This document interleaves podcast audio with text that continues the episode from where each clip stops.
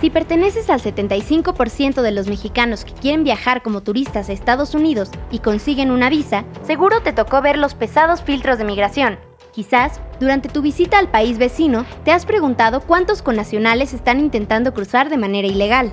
Probablemente te indignan las noticias sobre los tratos inhumanos a quienes cruzan el desierto caminando o el país arriba de un tren.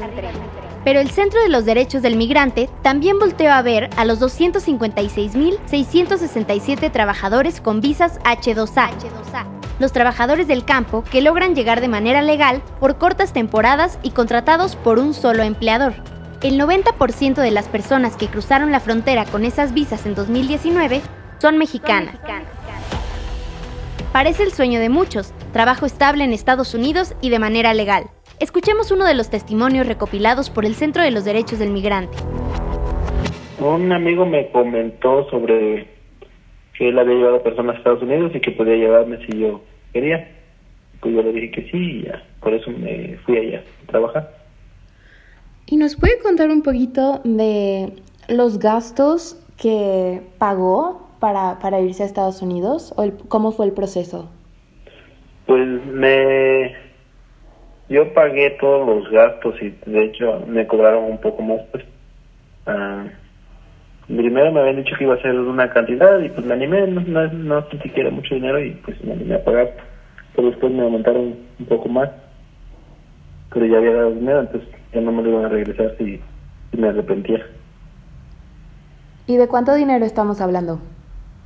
Mm, pues todo yo creo que más o menos unos 40 mil por todo es evidente que las condiciones de trabajo para los migrantes con esta visa no están estandarizadas, mientras que a algunos les piden cuotas impagables para seguir laborando, a otros simplemente les solicitan la cuota del pasaje. A continuación, dos testimonios que muestran que para trabajar de forma legal en Estados Unidos debes contar con mucha suerte. No, nada más lo único que se fue mi pasaje para Monterrey, pero de hecho nos reembolsaron los gastos tanto de comida como de pasajes.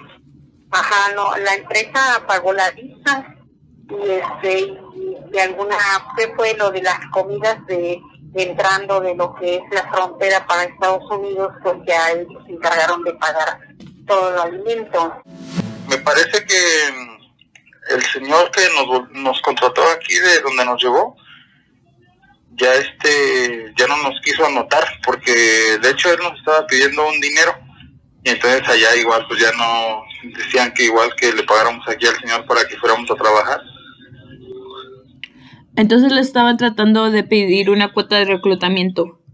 Ajá, porque yo fui en el 2017 y para ir en el 2018 estaban pidiendo, bueno, a mí este, lo que me dijo y otros chavos que quería estaba cobrando 45 mil pesos mexicanos.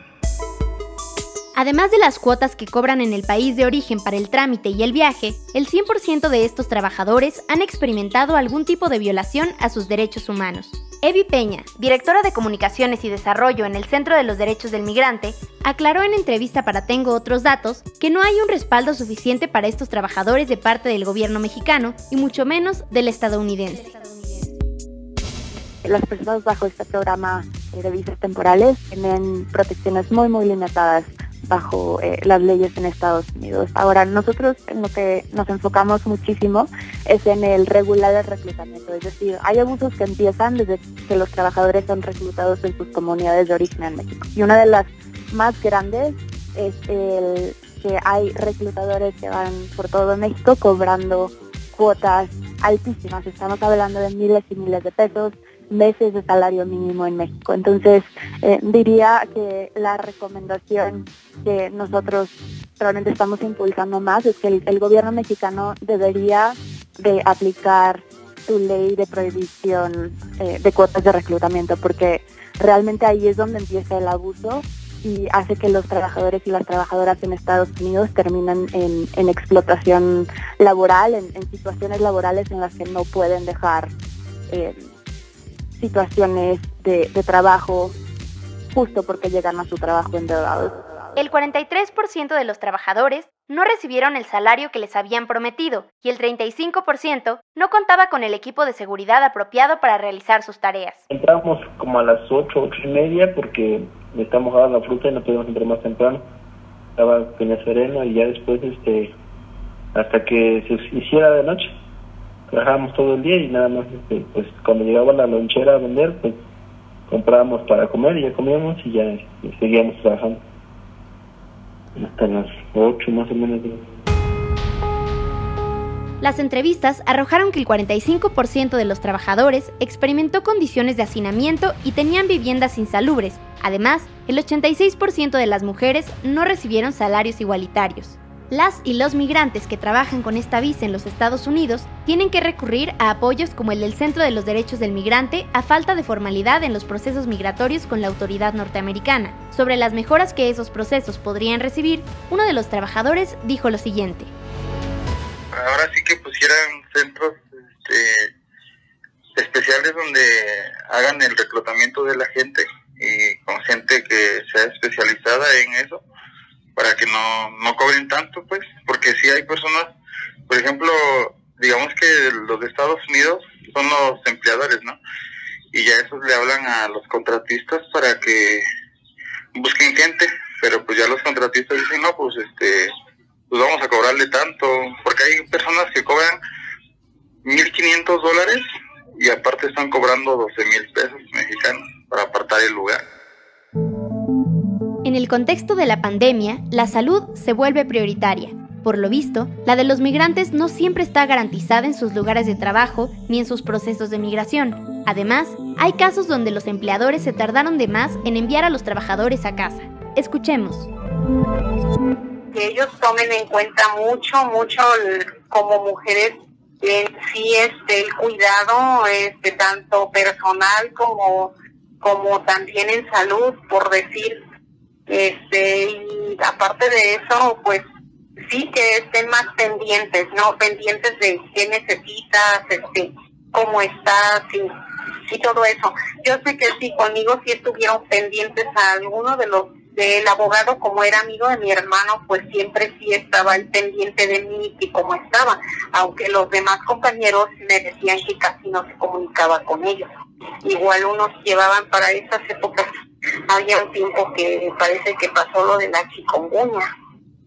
Es una enfermedad que pasó como tipo dengue, y están contagiados y, y pues el mero jefe de allá del campo se molestó porque dice, ¿cómo es posible que traes gente enferma?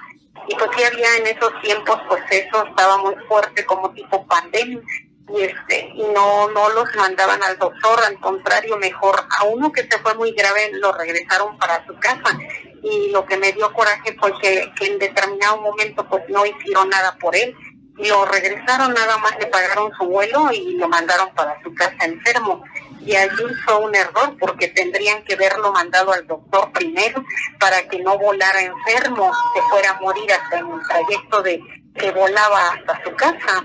Allí de donde yo soy de Zapacoya ya los enviaron para México, pero antes de cuando comenzaba lo de la pandemia sí, ya todos los regresaron, ya no están en Estados Unidos nadie trabajando de la comunidad de donde yo soy de Zapacoya, en Veracruz. Ya no hay nadie, a todos los enviaron con tiempo. Pero algunos sí llegaron ya tarde, había algunos que llegaron hace como, que serán 15 días y la pandemia ya estaba. El martes pasado, en una rueda de prensa, el presidente Donald Trump anunció que suspenderá el proceso de solicitud de residencia permanente, también conocida como Green Card. Según el mandatario, se trata de una medida para proteger al trabajador estadounidense, pero es una medida que se acomoda muy bien a su discurso antimigrante y, por supuesto, antimexicano. Trump lo dijo así. Por lo tanto, para proteger a los trabajadores estadounidenses, emitiré una suspensión temporal a la inmigración a Estados Unidos, como escucharon anoche. Al pausar la migración, ayudaremos a que los estadounidenses desempleados sean los primeros en la fila a medida que Estados Unidos reabre sus puertas. It would be wrong and unjust for Americans laid off by the virus to be replaced with new immigrant labor flown in from abroad. Muy importante, sería incorrecto e injusto que los estadounidenses despedidos por el virus fueran reemplazados por nuevos trabajadores del extranjero. Primero, debemos cuidar a los trabajadores estadounidenses. Esta pausa tendrá vigencia de 60 días. Posteriormente, la necesidad de cualquier extensión o modificación será evaluada por mí y un grupo de personas, según las condiciones económicas del momento. Esta orden solo se aplicará a las personas que buscan una residencia permanente.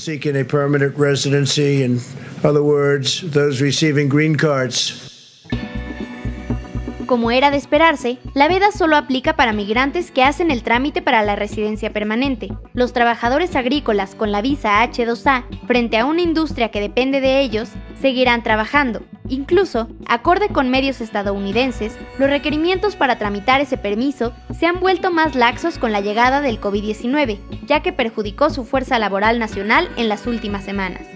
Entre tanto, estos migrantes que trabajan de forma legal en aquel país deberán enfrentarse a las duras condiciones de siempre y a un riesgo mayor de contraer el virus. Los hechos nos muestran que quienes más se quiebran la espalda diariamente son los más orillados a la vulnerabilidad. Reportaje de Rox Aguilar, Emilio Sánchez y Emilia Rib. Jefe de contenidos informativos, Chuy González.